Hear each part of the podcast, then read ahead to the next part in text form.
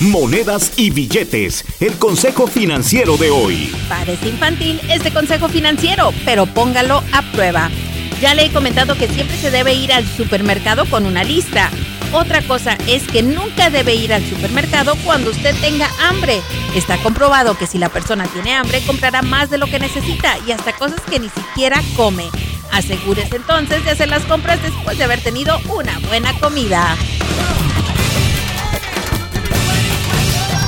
Julie Garza no es consejera financiera, solo comparte información recaudada de diferentes medios y en algunos casos utilizada por ella misma. Para ayuda profesional con sus finanzas, visite un consejero financiero con licencia.